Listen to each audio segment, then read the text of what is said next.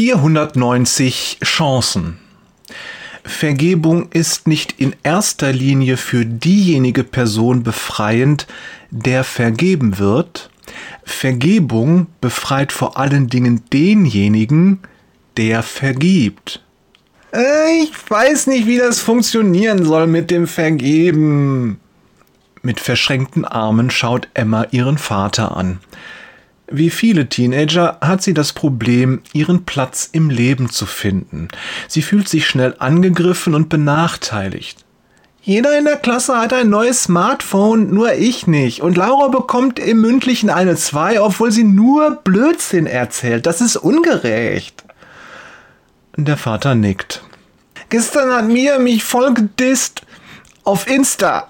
Und Nora muss das natürlich allen anderen zeigen und sich totlachen. Tränen steigen ihr in die Augen. Das kann schwer sein mit dem Vergeben, Emma, das weiß ich wohl. Aber ist es nicht noch viel anstrengender, sich die ganzen Verfehlungen der anderen zu merken und sie ihnen nachzutragen?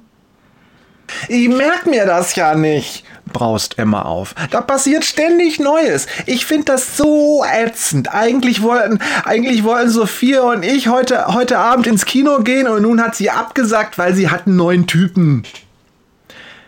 Ich weiß genau, was dir helfen würde, Emma. Möchtest du es hören? Emma nickt. Ich möchte, dass du Folgendes tust. Du gehst in die Stadt und kaufst dir eines dieser großen Spiralhefte. Nimm am besten ein knallbuntes, damit du immer weißt, wo es ist. Und dann kaufst du dir Bleistifte, viele Bleistifte. Wenn du wieder zu Hause bist, dann setzt du dich hin und schreibst die Namen aller Menschen auf, die du kennst. Vor allen Dingen die, mit denen du jeden Tag zu tun hast. Emma schaut ihn mit zusammengezogenen Augenbrauen an. Ihr Vater fährt fort. Lass viel Platz zwischen den Namen, mindestens fünf Zentimeter. Du brauchst den Platz noch. Wenn das Spiralheft nicht ausreicht, dann musst du halt noch eins holen. Nimm am besten sowieso gleich zwei. Schließlich wirst du auch noch Menschen kennenlernen, die kannst du dann immer noch drunter schreiben. Und was soll das, Papa? Ab jetzt hältst du alles fest, was dir jemand antut. Jeden kleinen Ärger, jede Enttäuschung, jede Ungerechtigkeit. Jedes Mal suchst du seinen Namen in dem Spiralheft und machst dort einen Strich. Und dann? Emma hat wirklich keine Ahnung, worauf ihr Vater hinaus will. Ganz einfach, mit dem Zeichnen des Strichs passiert etwas Magisches.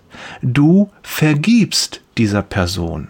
Ganz egal, was es ist, du vergibst und lässt los.